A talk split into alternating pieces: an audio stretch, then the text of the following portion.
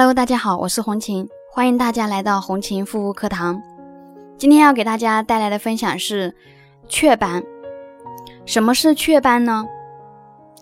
嗯，最近很多朋友私聊我说，我讲的比较多的都是痘痘肌肤、激素脸类的，嗯，没有讲祛斑方面的，讲的比较少。那么今天主要就是来讲一下雀斑。什么是雀斑呢？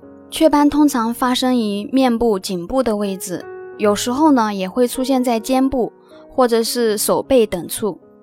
雀斑通常呈现出黄褐色或者暗褐色的斑点，左右对称，直径一般不会超过零点五厘米，形状呢如同椭圆形的雀卵一般，因此称为雀斑。雀斑大多出现在皮肤白皙的女孩子身上。数目呢因人而异，有些人可以出现数十个，而有些人则会出现上百个，就是脸上密密麻麻、斑斑点点的雀斑，颜色会在阳光照射后变得更加明显。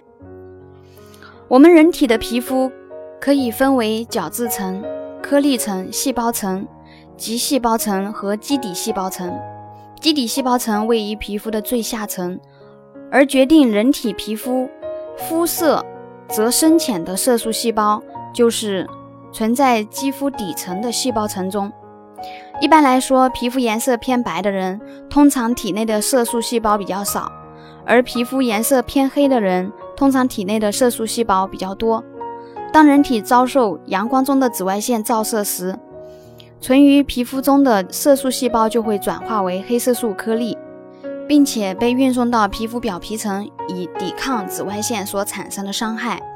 如果遭受阳光照射的时间越长，人体就会产生更多的黑色素颗粒来保护皮肤，而皮肤也会变得更黑。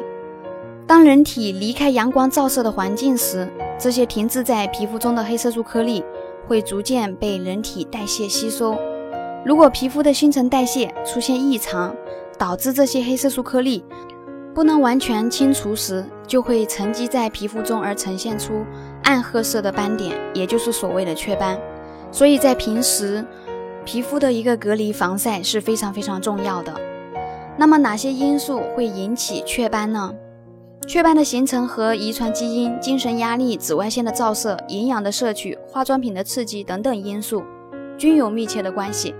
此外呢，在女性月经前后，由于内分泌的紊乱也会出现明显的雀斑。经常烦躁啊、暴怒、爱生气的人，比较情绪化，也比较容易出现雀斑。还有一种某些体质虚弱、新陈代谢非常缓慢的人，也比较容易造成黑色素颗粒沉积在皮肤中而形成雀斑。那么大部分的雀斑呢是遗传的，比如说，嗯，自己的父母有雀斑。还有一种隔代遗传，就是说父母没有，但是，呃，爷爷奶奶或者外公外婆有，啊，这种也可能会遗传。一般是从小五六岁、七八岁的年纪开始，一般是先从鼻子部位、鼻梁部位和鼻子周围，就是两侧，啊，颧骨的位置开始形成斑点，颜色呢黄褐色。随着年龄的增长，斑点也会变得越来越多，颜色越来越深。